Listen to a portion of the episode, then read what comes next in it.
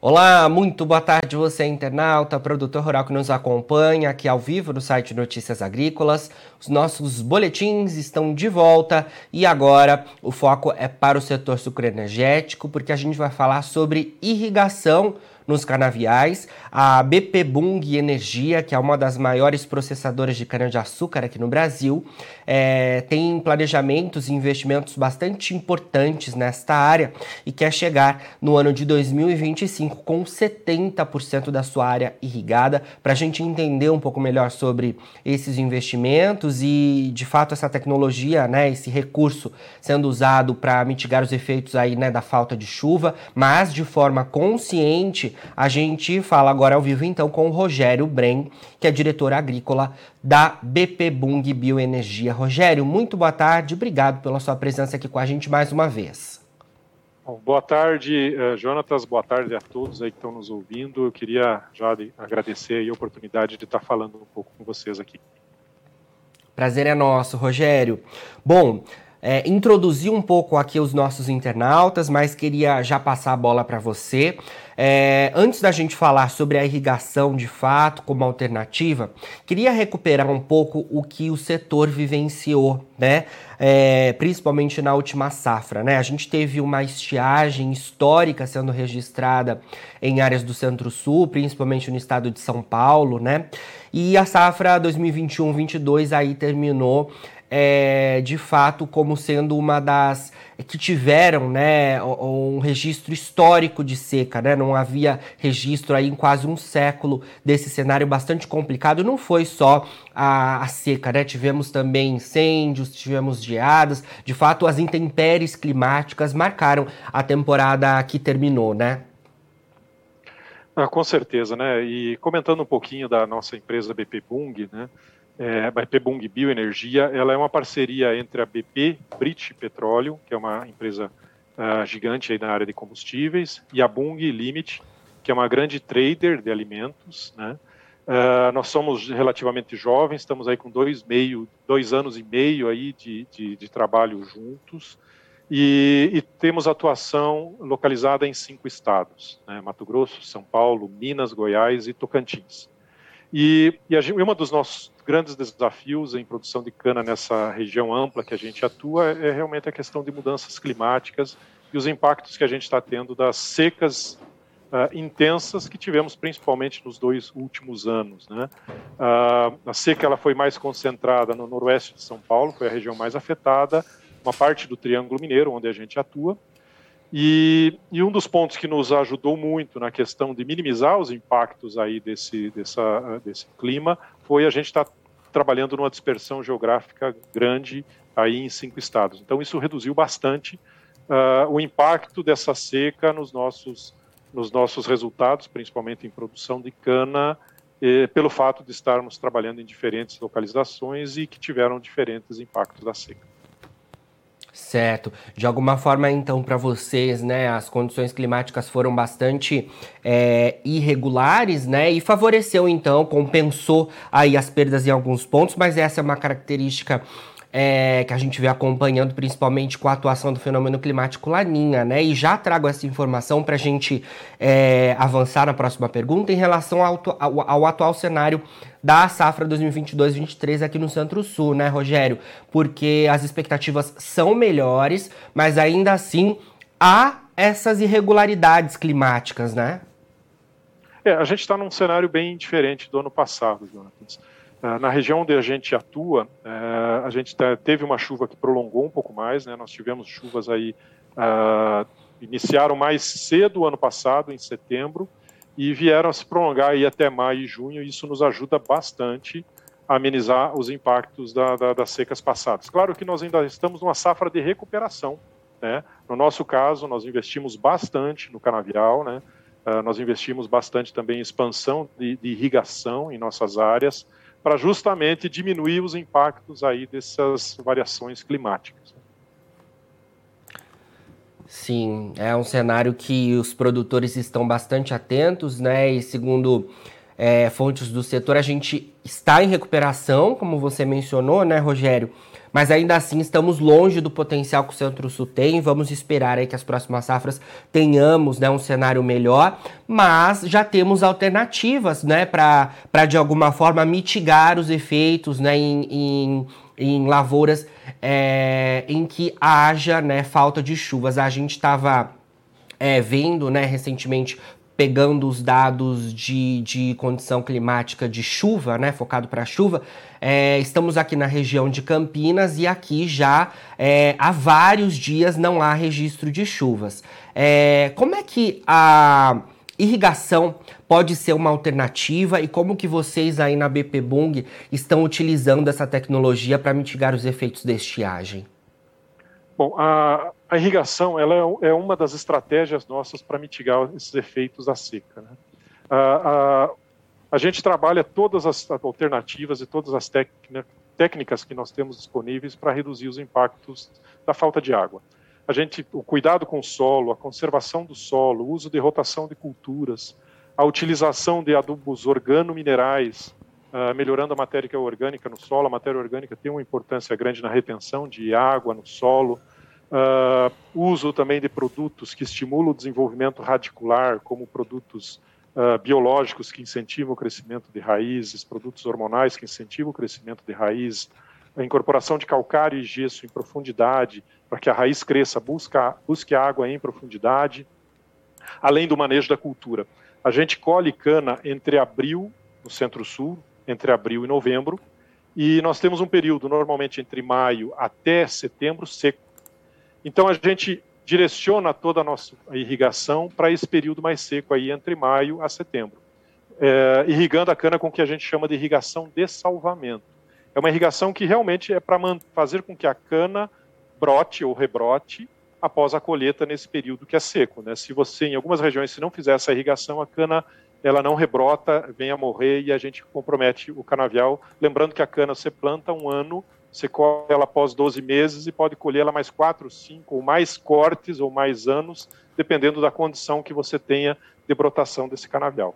Então a gente usa a irrigação, primeiro, para salvar a cana nesse período aí entre maio a setembro, que a gente chama de irrigação de salvamento. A gente também utiliza a fertirrigação. Nós temos aí como um subproduto da produção do etanol a vinhaça. Né? E essa vinhaça ela é um produto efluente.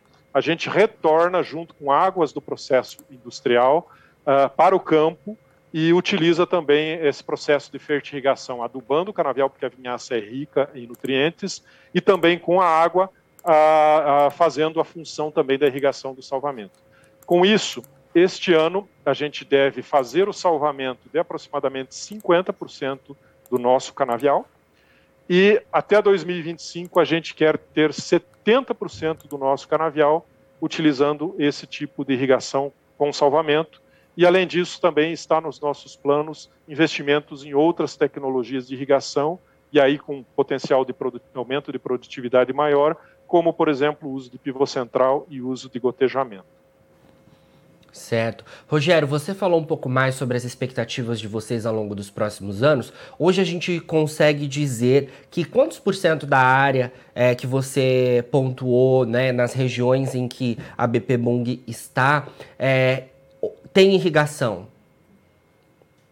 Bom, hoje nós estamos aí uh, fazendo essa irrigação de salvamento uh, em aproximadamente 50% do nosso canavial. Nós temos uhum. em área de colheita uh, e área cultivada aproximadamente 300 mil hectares.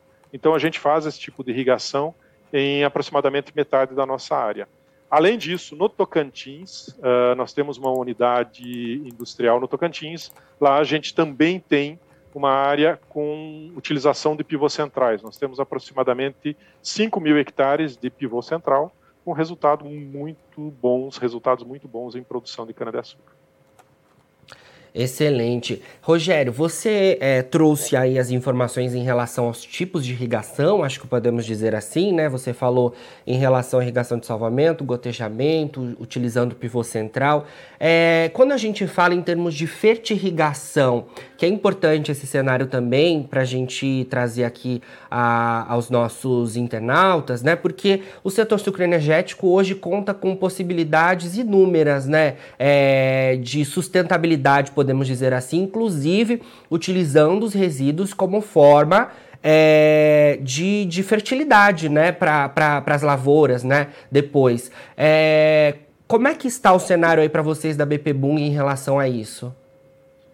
Bom, uh, excelente pergunta. A, a cana-de-açúcar é uma cultura fantástica, né? Porque se você, você leva ela para a indústria, né, primeiro você colhe ela crua, a gente não queima cana, e todo aquele resíduo vegetal fica no solo como matéria orgânica. Você leva ela para a indústria, ela é processada, vira, uh, se transforma em etanol e açúcar. Etanol e açúcar basicamente é carbono, hidrogênio e oxigênio, que vem ou da atmosfera ou vem do solo com água, ar, né? CO2 mais água.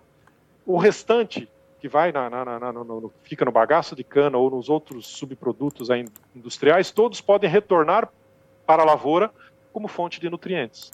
Então, dentro da nossa estratégia, um, um dos, do, dos, subprodutos que a gente tem expandido a utilização é a vinhaça. Né? A vinhaça é um subproduto da produção do etanol rico, em, principalmente em potássio, nitrogênio e outros, e outros nutrientes.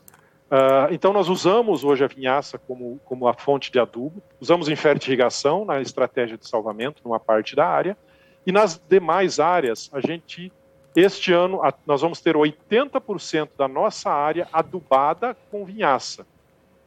E a nossa eh, estratégia é até 2025 chegar a 95% da área adubada com vinhaça. Com isso, nessas áreas nós não utilizamos uh, potássio e praticamente não utilizamos nitrogênio também, porque a vinhaça é rica em nitrogênio, isso permitindo a gente reduzir consideravelmente o uso de adubação potássica. Uh, ainda mais nesse momento que a gente tem um aumento grande de, de, de, preços aí de produtos, principalmente fertilizantes potássicos, que vem aí da um grande fornecedor é a Rússia, né? Uh, a gente tendo, tendo, tendo aumento de preços, isso é uma estratégia muito importante. Primeiro, porque ela reduz custo, usando um, um produto que nós já temos dentro de casa. E segundo, uh, porque aumenta a produtividade, né? porque a vinhaça é um adubo organo-mineral. E nas áreas de organo-mineral a gente tem aumento de produtividade. Além disso, a gente utiliza a torta de filtro, que é um, um resíduo da filtragem do caldo, a parte sólida da filtragem do caldo, a gente chama de torta de filtro, ela é rica em fósforo, a gente composta esse produto, né, e esse subproduto, e leva para o campo, substituindo a adubação potássica. Então, nós temos, nesses últimos dois anos, trabalhado bastante nisso, vamos continuar trabalhando nos próximos três anos em expansão dessa uh, utilização racional dos nossos subprodutos para minimizar bastante a aquisição de principalmente adubos NPK uh, ah, externos. Então, isso vai permitir um aumento de produtividade e também uma redução considerável no custo, somente através da racionalização do que temos internamente. Certo. É, Rogério, queria trazer também para a nossa conversa é, como essa tecnologia né, é importante, você trouxe aí todos os benefícios relacionados é, a irrigação para o setor sucroenergético, como tem sido o trabalho de vocês aí da BP Boom e as expectativas para os próximos anos, mas acho que é importante a gente falar também em relação ao uso desse recurso feito de forma consciente, né? Imagino que isso também está nas premissas de vocês aí da BP Bung, né? Um uso de água de forma racional e a qualidade dos recursos é, hídricos sendo levados em conta, né? Com certeza, isso está no nosso plano de sustentabilidade. Nós temos metas definidas para 2030 e dentro dessas metas está a racionalização do uso dos recursos naturais. Né? Uh, e um dos recursos é a água. O que nós temos feito? Né? Primeiro, toda a água que sai da indústria, que ela foi, foi para a indústria com a cana ou é utilizada no processo industrial, a gente retorna para o campo uh, na forma de fertirrigação e também com o objetivo de salvamento de cana. Então, isso é uma estratégia importante para racionalizar aquela água que nós temos disponível.